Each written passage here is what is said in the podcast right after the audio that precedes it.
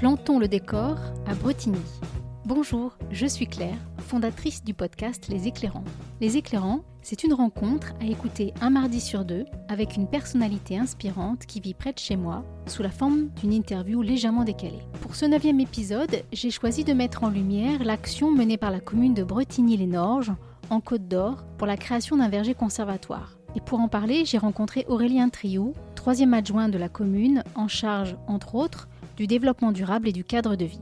L'interview a été menée au début du mois de juillet, dans un moment exceptionnel pour la commune, puisque la rivière qui serpente entre les habitations subit une pollution constatée depuis la mi-juin et que la situation se dégrade.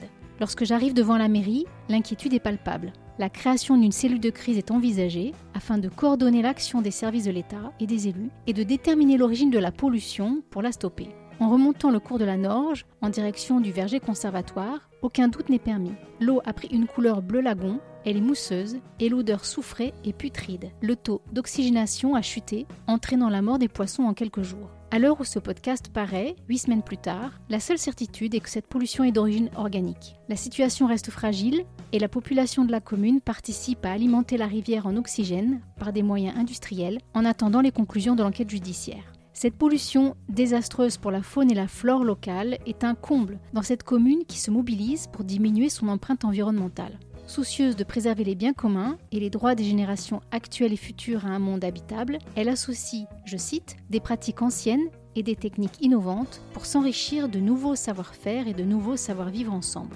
Plantons le décor est l'un des exemples de cette mobilisation. Et c'est le nom de l'association qui gère et anime le verger conservatoire et les jardins familiaux de Bretigny. Hier, un terrain de 8000 m2 qui aurait pu finir en lotissement. Aujourd'hui, plus de 50 arbres fruitiers, autant d'arbustes à fruits rouges, 250 mètres de haies, des mellifères et un rucher, une vingtaine de parcelles de potager et une équipe de bénévoles et d'usagers au service de cette biodiversité locale. La visite est assurée par Aurélien, président de l'association, avant son interview dans une salle de la mairie. Parallèlement à son implication dans sa commune, il a co-créé le réseau Dijon Pro DD qui rassemble des professionnels du développement durable dans toute leur diversité. Après avoir beaucoup voyagé pour son activité en aménagement du territoire, il est aujourd'hui responsable de Biotop, un bureau d'études en ingénierie écologique, militant chez Oxfam, sociétaire de nombreuses coopératives engagées et auto-entrepreneur dans ses projets personnels d'habitat bioclimatique. Cohérence et polyvalence pourraient bien définir la personnalité d'Aurélien. Je vous laisse découvrir cet éclairant qui semble ne jamais s'arrêter. Cet enregistrement a été réalisé dans la salle du conseil de la mairie. La qualité du son n'est pas toujours optimale, mais j'espère que vous aurez quand même plaisir à écouter cet épisode. Bonjour Aurélien. Bonjour Claire. Merci de m'accueillir et de me consacrer un petit moment avant de partir, je crois, pour une marche à Dieppe avec Oxfam. C'est ça, ouais. Voilà, 600 km marche. Bon, tu as un emploi du temps assez chargé. On a visité à l'instant le verger conservatoire. On va en parler de façon un petit peu détournée. Est-ce que tu peux me dire quel est ton premier geste ou ta première pensée au réveil en ce moment? En ce moment, mes pensées euh, et mes premiers gestes au réveil sont anormales euh, parce que on vit une situation actuellement anormale sur Bretigny et donc en tant que élu et citoyen, je suis, je mobilisé sur cette euh, problématique, qui est donc une pollution qu'on a dans la rivière, donc la Norge, une pollution organique, et qui du coup bah, occupe pas mal des pensées parce que bah, derrière, c'est des actions à mener pour bah, essayer de gérer au mieux ce problème-là, destination de la population, destination de la faune et de la flore qui se trouvent dans la rivière. Et donc en ce moment, les premiers gestes et les premières pensées au réveil sont concentrés majoritairement là-dessus. C'est quelque chose que je ne fais pas d'habitude, mais je dors avec mon téléphone à côté en ce moment pour diverses raisons. Et donc voilà, le premier geste, c'est de regarder le téléphone. Et les premières pensées sont euh, bah, de quelle couleur va être la rivière euh, ce matin. Au coucher, c'est pareil, tu t'endors ah, avec, avec des images de la Norge bleutée. C'est ça. Euh. En ce moment, c'est effectivement ça, les, dernières pensées de la journée sont un peu longues parce que du coup elle occupe l'esprit, elle, l'empêche de s'endormir. Et puis effectivement, bah, il y, a, aussi la marche d'Oxfam qui est là, j'ai un travail assez prenant. Euh, donc oui, ça, ça rumine pas mal le soir. Moi je suis quelqu'un qui a beaucoup de mal à s'endormir.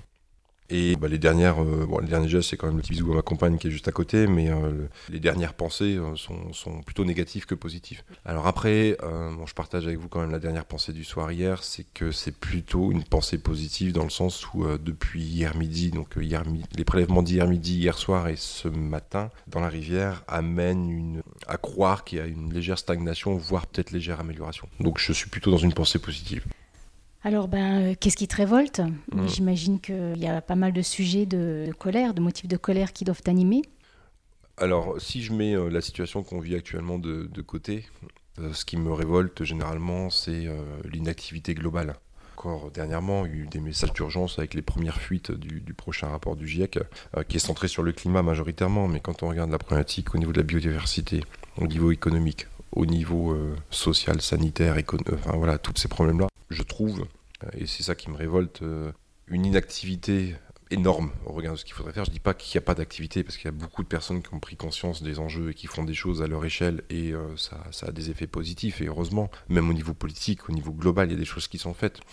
Mais la vague est tellement énorme à franchir que plus on attend, plus, bah, le changement de braquet sera, important à franchir et le, voilà, tout ce qu'il faudrait faire sera d'autant plus difficile à accepter. Et donc du coup, moi je suis plutôt dans une philosophie qui est euh, choisir plutôt que subir. Et euh, donc l'anticipation, parce que effectivement les choses vont arriver.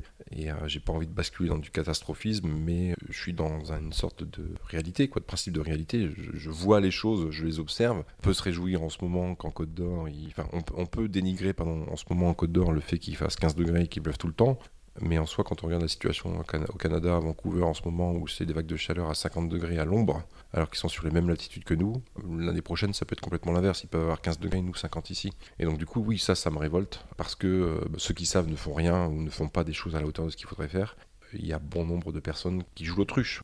Hier, euh, les soldes s'ouvraient, les magasins étaient pleins et tout le monde était content. Et non, c'est pas normal, c'est pas logique, il on marche sur la tête. Quoi. Donc ça, ouais, ça me révolte. Ça me révolte parce que il y a des personnes qui n'ont pas forcément conscience de ça, mais elles ne sont pas comment dire, accompagnées pour prendre pleinement conscience de ce qui se passe. Voilà, je reviens sur la Norge, mais il y a eu un reportage télé qui a été fait hier sur la pollution de la Norge, et la télé qui était là a filmé les canards qui s'amusaient dans la rivière, alors que, alors effectivement, ils ont l'air d'aller plutôt bien, mais j'aurais préféré des images de poissons qui sont en train de crever pour montrer la réalité, plutôt que des images bucoliques. Hum. Donc ça, ça me révolte aussi. À l'inverse, qu'est-ce qui te réjouit Hmm.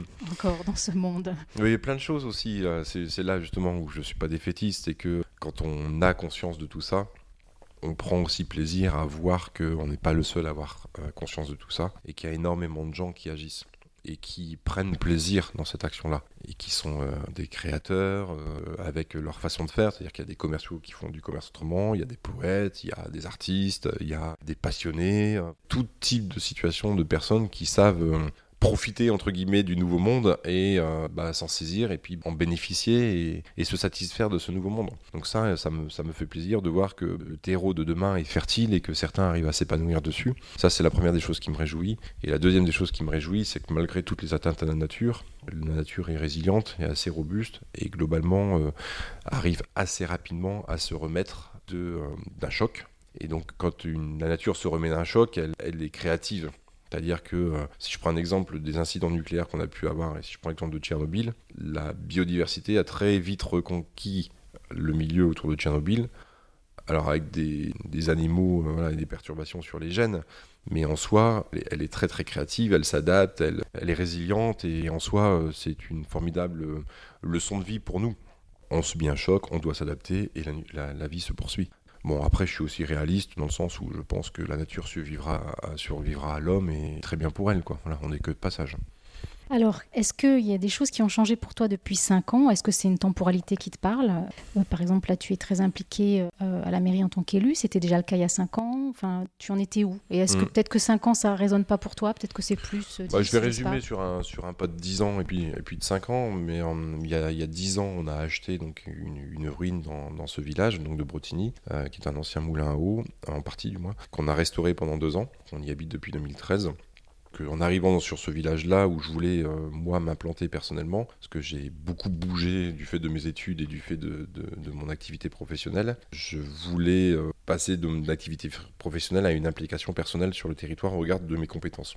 Donc j'ai une formation d'aménagement du territoire. J'ai pendant des années conseillé des élus sur ces questions de développement durable sans forcément être écouté. En arrivant sur Bretigny, j'ai eu la chance notamment de rencontrer le, maire qui était à l'époque conseiller municipal dans un magasin bio à Dijon. On a discuté, euh, je l'ai rencontré dans les fêtes du village parce que je, m'impliquais bah, notamment dans la brocante du village et euh, très vite je lui ai dit que si pour la prochaine équipe municipale de 2014 il cherchait éventuellement des colistiers, j'étais prêt à m'impliquer euh, dans la vie du village à long terme sur ces questions-là. Et Banco, ça s'est fait. Donc j'ai été élu en 2014, donc j'ai fait un premier mandat jusqu'en jusqu'en 2020, donc 6 ans. Euh, donc c'est pour ça que je raisonne du coup sur un pas de temps de, de 5 ans maintenant. Et bah, j'ai fait un premier mandat plutôt tourné vers de, un éveil des consciences et une ébauche de sensibilisation de la population. Et là, depuis le nouveau mandat de 2020, donc il y, a, il y a un an maintenant, on a co-construit une équipe avec Didier et les anciens conseillers municipaux, plutôt tournée aujourd'hui sur euh, le développement durable, mais pas comme un item à prendre en compte dans notre projet politique, mais comme l'item qui vient guider l'ensemble de notre projet politique. C'est-à-dire qu'on met en place diverses actions comme dans n'importe quelle commune, mais dans chacune euh, des actions qu'on met en œuvre, on se questionne sur les finalités du développement durable. Donc euh, globalement, quand on crée un verger conservatoire, quelle va être la finalité économique, écologique et sociale, par exemple, et environnementale, pardon. Euh, donc voilà, ça c'est ça c'est mon pas de temps d'il y a 5 ans. Et il y a 5 ans, effectivement, dans le cas du premier mandat, on a créé ce verger conservatoire euh, qui s'appelle Plantant le décor. Et effectivement, rien que par son nom, on voyait bien que euh, c'est pas en plantant des arbres qu'on arrive à voir un nouveau décor un an après. Mais là, 5 ans après, on voit ce décor, ce nouveau paysage se faire et toute la plus-value du projet. Donc voilà, ça c'était effectivement mon, retour sur le passé et ma projection donc du coup sur le futur. Il y a un an qui est passé, il me reste 5 ans à faire. Il y a tellement de champs qui se sont ouverts à nous là avec la nouvelle équipe municipale qu'on est débordé par les projets et euh, il faut qu'on arrive à les prioriser et à les porter. Euh, donc euh, je ne ferai pas la liste des projets. Donc là, j'espère bien dans 5 ans en voir certains être réalisés, qui sont très intéressants et structurants pour la concrétisation de notre philosophie et qui vont être pour moi des marqueurs du projet municipal et de la transition de notre commune vers quelque chose de plus, de plus robuste au regard des enjeux de développement durable. Et puis après, euh, donc moi j'ai un gamin qui a, qui a 6 ans maintenant, donc qui est né avec le verger, et une petite fille qui a 2 ans, et donc du coup bah, dans 5 ans, ils seront euh, soit au collège, soit au CP pour, pour, pour les deux, donc ce sera des années charnières pour eux. Et à l'inverse, euh, on est sur un projet aussi de, de maison bioclimatique sur la commune, et dans 5 ans, bah, normalement, j'espère, on sera dedans, et on aura les premiers retours de notre, de notre projet, pour voir si la maison sera adaptée aux conditions dans 5 ans ou dans 10 ans, voire même dans 20 ans, parce qu'on parce qu'on se projette sur 50 ans quand on construit une maison. Donc, tu as répondu à la question euh, suivante, c'est qui était comment tu vois ta vie dans 5 ans? Donc, euh, dans cette maison, puis euh, avec des projets dont tu peux sans doute pas parler là pour la commune. Si, si, si, il y a des projets effectivement publics aujourd'hui. On a sur la commune trois projets qui peuvent être structurants. Le premier projet, c'est qu'on a acquis les murs de la boulangerie pour déjà réussir à conserver un boulanger dans, ces, locaux-là. Et derrière ces, locaux, il y a un deuxième, bâtiment qui fait à peu près 400 mètres carrés. L'idée, c'est de transformer ce bâtiment-là en un nouveau lieu de vie sur la commune. Donc, on parlait du verger, qui est un lieu de vie un peu social, nature. Là, on serait dans un autre lieu de vie, a pour ambition d'appeler un tiers-lieu, entre guillemets, mais un tiers-lieu, c'est euh, un lieu de passage entre la maison et le travail. Un centre commercial est un tiers-lieu, une gare est un tiers-lieu. Ce lieu-là, on veut en faire un tiers-lieu. Après, on n'a pas forcément les mêmes valeurs qu'un centre commercial. On pourrait se trouver là euh, des activités euh, commerciales type maraîchage, le boulanger. On pourrait se trouver là un espace de télétravail pourrait se trouver là notre bibliothèque, pourrait se trouver là un lieu de détente hein, euh, ou de restauration légère. Donc ça, c'est vraiment un premier projet avec une volonté de faire perméabilité de ce bâtiment entre. Donc, on créerait de nouvelles liaisons piétonnes donc entre les quartiers sur ce, sur ce lieu-là. Mais bon, là, on est sur un bâtiment, là, il faut faire des études, donc il y a un vrai projet qui va prendre du temps. La deuxième chose, c'est qu'il y a un projet d'éco-quartier sur la commune qui au début était un lotissement, et dans le cadre de la nouvelle mandature, on a décidé d'en faire un écoquartier. Donc là, on va se pencher sur la question de changement climatique, on va se pencher sur la question de biodiversité, on va se pencher sur la question d'eau, de lien social. On est sur une, feuille vierge qu'on a, a à construire, donc là c'est bien, et, on espère bien la construire avec les habitants aussi. Et puis le troisième projet euh, qui, est dans les tuyaux aussi, c'est que euh, face au verger, donc il y a une zone humide qui existait euh, par le passé. Euh, les anciens disent qu'ils faisaient des moulins à papier et en bois dans les petites rivières qui passaient par là. Et aujourd'hui, c'est en train de se refermer. Aujourd'hui, on voit, on regarde l'eau actuellement sur la rivière et on regarde du changement climatique, qu'on a des problématiques d'eau, donc euh, d'eau de qualité, de quantité, de gestion des inondations, donc euh, trop peu, enfin trop peu ou beaucoup de trop, et il faut la gérer. Donc c'est le rôle d'une zone humide entre autres, hein. et euh, l'idée c'est bah, d'acquérir cette zone humide et de travailler sur sa fonctionnalité pour qu'elle joue de nouveau son rôle mhm. d'éponge par mhm. exemple, ou autre de, point de rafraîchissement, comme, peut, comme peut aussi jouer ce, ce rôle d'une zone humide. Et ça, voilà, c'est l'un des projets que j'aimerais bien voir aboutir dans les 5 ans, parce que ça fait 5 ans que je pointe dessus. C'est pas à, l'encontre de la mairie, ce que je dis, c'est juste qu'on n'est pas propriétaire et que pour l'instant on peut rien faire. Mais là, on a peut-être des pistes pour, euh, pour travailler dessus et on va creuser ça. Mmh. Ok. Est-ce que, bon alors pour moi tu es engagé, il n'y a, a, aucun doute, hein, la question ne se pose pas tellement. Ce qui m'intéresse plutôt, c'est de savoir comment les actions que vous menez ici sur Bretigny, comment est-ce qu'elles peuvent s'aimer Est-ce que vous avez du coup dans vos relations avec les élus de proximité ou même au-delà sur le territoire de la Côte d'Or ou de la Bourgogne, Franche-Comté, est-ce que votre, euh, les actions que vous menez sont encore exemplaires, qu'il y a peu de communes engagées comme, euh, comme la vôtre? Et comment est-ce que ce que vous faites peut s'aimer Est-ce que vous en avez la volonté ou euh, enfin sans se poser en donneur de leçons, mais est-ce que ce que vous faites en inspire d'autres en fait?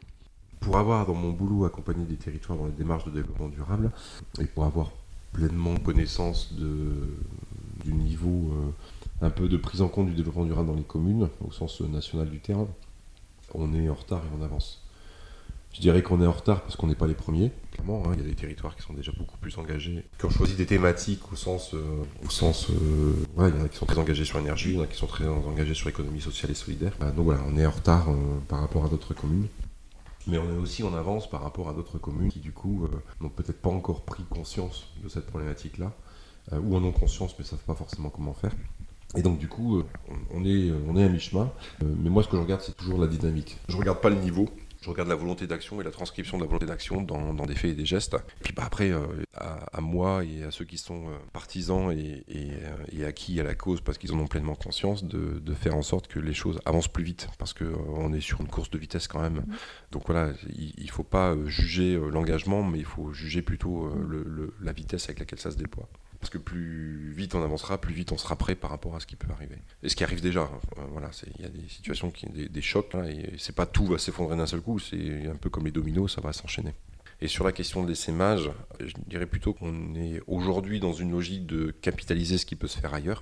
Euh, pour bah, se nourrir de quand on fait des, enfin, chacun sa vie personnelle, chacun ses lectures, chacun ses déplacements. Et donc l'idée c'est d'éveiller chez, euh, chez les collègues élus ou même chez les citoyens, euh, parce qu'on a des commissions citoyennes, ce, comment dire, cet, œil qui vient identifier quelque chose qui se fait à l'étranger ou en France, voilà, et l'importer éventuellement sur notre commune. Ça, c'est la première des choses, piquer des idées, entre guillemets, ou les mettre à la sauce du village. Je reprends l'exemple du verger conservatoire, on n'est pas les premiers à en avoir fait mais il n'y en a pas un pareil que le nôtre, parce que du coup, euh, il est là où il est, il est fait comme ça, et, chacun, chacun y met sa, petite patte. Et après, dans l'essaimage, euh, justement, ça c'était effectivement une de mes volontés. Enfin, je n'étais pas le seul non plus, hein, mais euh, on n'est pas les seuls à être engagés dans de telles démarches, et on n'est pas les seuls à être à ce niveau de réflexion. Et depuis plusieurs années sur Bretigny, il y avait la question d'un jumelage mais jumelage un peu à l'image de ce qu'on peut voir dans les autres collectivités. Donc un jumelage de, comment dire, de liens d'après-guerre, par exemple, avec l'Allemagne. Et ça n'a jamais abouti sur Bretigny pour des questions de distance, pour des questions de langue, pour des questions de priorité de coût, etc. Ou de, de, leader sur le dossier. Au final, euh, on a, dans le cadre de cette mandature, réorienté notre projet en mettant en avant le fait qu'on allait faire euh, un projet de jumelage centré sur les questions de développement durable. Euh, et donc on a lancé un appel ce 14 février pour chercher notre Valentin ou notre Valentine. Et donc on a identifié et on a répondu euh, favorablement à, deux petites annonces de, communes qui nous ont contactés. Donc il y a la commune de Villon dans Lyon qui fait 150 habitants mais qui est beaucoup plus engagée que nous sur ces questions de développement durable, qui avec les moyens qu'elle a fait, des choses qui vont au-delà de ce que nous on fait pour l'instant. Et la commune de Magny-sur-Tille, donc dans la métropole dijonnaise, pas très très loin d'ici, mais qui est une commune qui fait 900 euh, habitants comme nous, qui est en périphérie d'une grande ville, et qui a également la Norge qui passe sur son territoire comme nous. Et donc du coup, euh, voilà, la Norge, nous, la Norge nous relie, on a cette proximité périphérique de Dijon, donc avec ses avantages et ses inconvénients. Et ils ont également pas mal de projets euh, autour du développement durable, donc on partage des valeurs, et, et l'idée, bah, c'est de d'échanger autour de ces questions-là, de se nourrir de ce qu'ils font, de éventuellement faire des achats groupés sur certaines choses. Euh, voilà, comme tout jumelage, mobiliser la population derrière et essayer d'entraîner encore une fois la population dans ce projet avec nous. Merci. Et puis on arrive déjà à la dernière question, qui est euh, quelle question aurais-tu aimé que je te pose et que je t'ai pas posée encore? Alors j'y ai pas réfléchi à celle-là. Euh, par rapport à ce que, que, je disais en introduction, qui me révoltait sur euh, le fait que s'engager, les gens s'engageaient pas plus, je pourrais avoir une question effectivement là-dessus. Comment tu tournerais ça? Ce serait, et pour toi, comment tu penses que euh, regarde ton constat sur le fait qu'il n'y a, pas une action importante qui est faite de la part euh, des citoyens, par exemple, euh, on pourrait faire en sorte que élus, citoyens s'engagent un peu plus. Comment mobiliser? Ouais, comment mobiliser par exemple, ouais. Mm. Ouais, ça pourrait être une Mm. bonne question. Et tu as la réponse? Enfin, Tu as un début de réponse? J'ai ou- euh, pas, pas la réponse, mais j'ai ma réflexion. Mm. C'est- déjà l'écoute des gens et, et, et je le vois sur, sur la rivière par exemple où euh, les gens veulent globalement bien faire. Mais euh, très souvent il manque, un, déclencheur chez eux parce qu'ils sont dans leur train-train quotidien et qu'il n'y a, pas ce déclencheur. Je vais prendre un exemple très concret. Euh, vous prenez le train tous les jours. Avec qui vous parlez dans le train? Avec personne. Personne ne se parle. Parce que bah, chacun est dans son siège, chacun est derrière son téléphone, chacun est derrière son bouquin. Le train s'arrête euh, et reste bloqué une heure. Et qu'est-ce qui se passe là? Le gamin qui pleure, il a soif, bah, le voisin lui donne une bouteille d'eau, euh, euh, tout le monde euh, se questionne l'un et l'autre sur qu'est-ce qui se passe. Quand il y a un- une perturbation dans la vie des gens, il y a de la relation qui se crée parce que l'homme n'aime pas être confronté à une crise toute seule. Et donc du coup, il a besoin d'être dans un collectif et, et de trouver éventuellement des compétences dans ce collectif-là sur ce qu'on vit aujourd'hui et euh, ce que la, situation de sommeil, je dirais, dans laquelle sont les gens, euh, il suffirait d'une étincelle de la part d'un- de signaux politiques ou de la part de signaux d'entreprise ou euh, voilà des, des reconnaissances comme quoi effectivement euh, le développement durable n'est pas euh, un retour à la vie ancienne à la bougie, mais quelque chose qui est la vie de demain, le monde de demain, le monde d'après, qui est accepté et qui est la nouvelle direction qu'on doit prendre, n'est pas le développement, le capitalisme comme on l'a aujourd'hui. Et donc du coup, bah, les gens pourraient s'épanouir dans cette vision-là. Et euh, donc ça, c'est la première des choses chez les gens. Et après, ce que je déplore chez les gens, c'est que généralement, ils partent du principe qu'ils ne sont pas compétents, qu'ils ne sont pas responsables et que ce, qu'ils vont faire n'est pas à la hauteur de ce qu'il faudrait faire. C'est vrai, c'est pas forcément la hauteur de ce qu'il faudrait faire. Néanmoins, et je vais le traduire dans mon engagement, les gens, il n'y a aucune loi qui interdit d'acheter bio.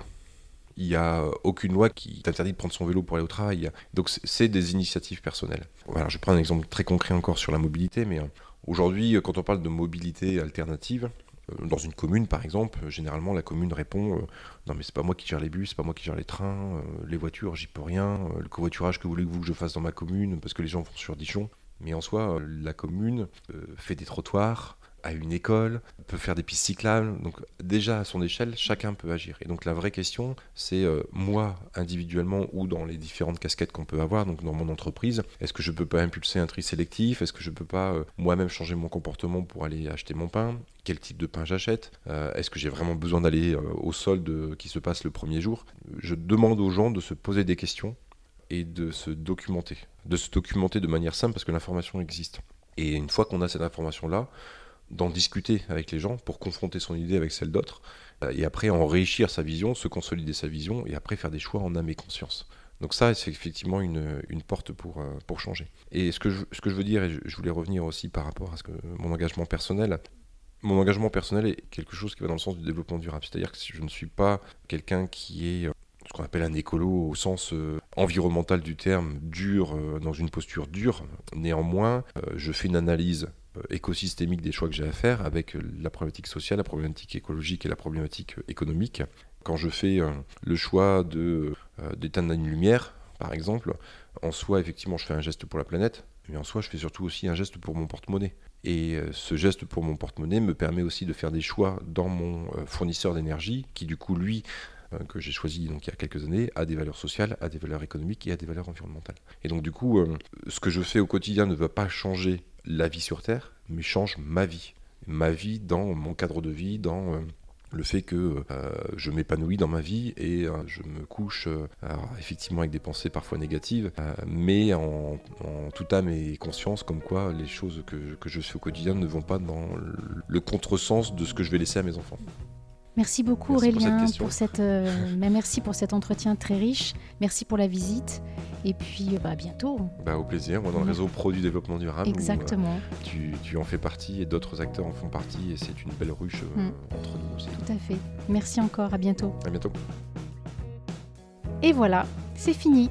Pour en savoir plus sur le Verger Conservatoire, une page Facebook Plantons le décor à Bretigny a été créée et la commune dispose également de son site internet. Si vous avez aimé ce podcast, n'hésitez pas à vous abonner pour ne rater aucun épisode et n'hésitez pas à le partager. Vous pouvez le retrouver sur les plateformes d'Apple Podcast, Podcast Addict, Spotify et Deezer, ainsi que sur mon site internet alterculture.fr. Et dans le prochain épisode, je pars à la rencontre d'une éclairante qui va vous régaler. À bientôt!